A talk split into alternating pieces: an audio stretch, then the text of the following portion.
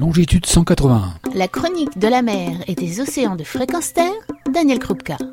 Bonjour, c'est la chronique d'une catastrophe annoncée que je vous fais aujourd'hui. La catastrophe, c'est celle de la destruction des fonds marins que l'on s'apprête à exploiter comme des mines. Il y a longtemps que les États lorgnent sur les fonds marins situés en haute mer, car ceux-ci constituent des stocks de métaux, notamment sous forme de nodules polymétalliques, c'est-à-dire des concrétions rocheuses formées au fond des océans et qu'il serait possible de collecter. Pourquoi cela n'a-t-il pas eu lieu jusqu'à présent? Car le jeu n'en volait pas encore la chandelle, les techniques étaient encore trop coûteuses par rapport cours des métaux récoltés. Mais la situation est en train de changer et chaque État s'y prépare activement. Côté fonds marins, la collecte de ces modules nécessite d'utiliser des engins qui vont labourer le sol sous-marin et entraîner la destruction de celui-ci. Imaginez donc un énorme engin de travaux publics, type scrapper à chenilles, de 25 tonnes, qui se promène sur un fond sableux ou rocheux en raclant le fond. Augmentation de la turbidité, atteinte à la croûte supérieure du fond marin, destruction de toute forme de vie sur plusieurs dizaines de centimètres, bref, un désastre écologique sur des milliers de kilomètres carrés.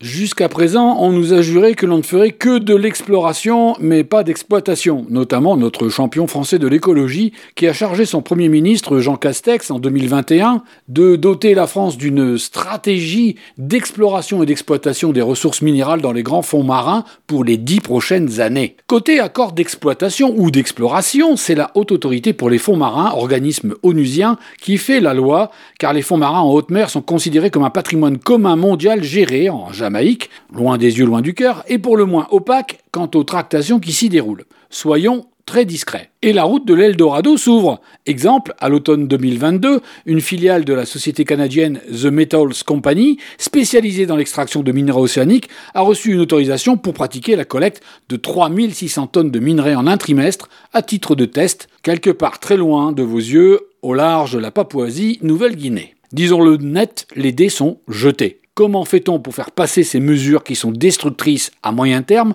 pour un gain immédiat? Eh bien, on joue sur notre indifférence. Tout d'abord, loin des yeux, loin du cœur, en toute discrétion. Où sont ces mines à fond marin ouverts? Loin, très loin, dès lors, on peut bien le dire, on s'en fout.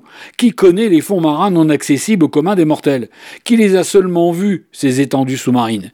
Qui est en mesure d'apprécier l'étendue immense des dégâts qui seront faits? Et en conséquence, qui réclamera au nom de l'océan, du vivant, de l'humanité, et qui plus est avec une autorité internationale, un arrêt de ces pratiques, alors que l'océan n'a ni personnalité morale, ni personnalité juridique. Le gâteau de ces étendues sous-marines est jalousement partagé entre États pour une exploitation où on se regarde en chien de faïence, prêt à bondir afin de prendre l'avantage sur les autres. Car la gestion des fonds marins en tant que patrimoine mondial est tout sauf de la gestion des biens communs au sens d'Elinor Ostrom, prix Nobel, qui a conceptualisé un outil essentiel pour une société écologique, les communs. Elle montre que si les acteurs communiquent, échangent, délibèrent, ils finissent par trouver la bonne décision pour ne pas épuiser les ressources en accès libre. Sans aucune délibération, on entre dans une tragédie, celle de la libre ouverture avec la tentation pour chacun de tirer le maximum aux dépens des concurrents, conduisant à une surexploitation inéluctable jusqu'à total épuisement.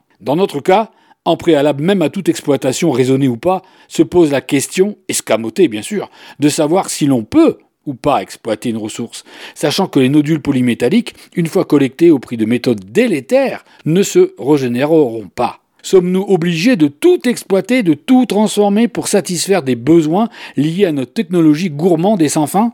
On nous explique, avec une assurance toute positive, la technologie va vous apporter des solutions, que l'exploitation sous-marine, c'est plus propre que sur Terre, et que chaque nodule est une batterie électrique en devenir indispensable à nos voitures.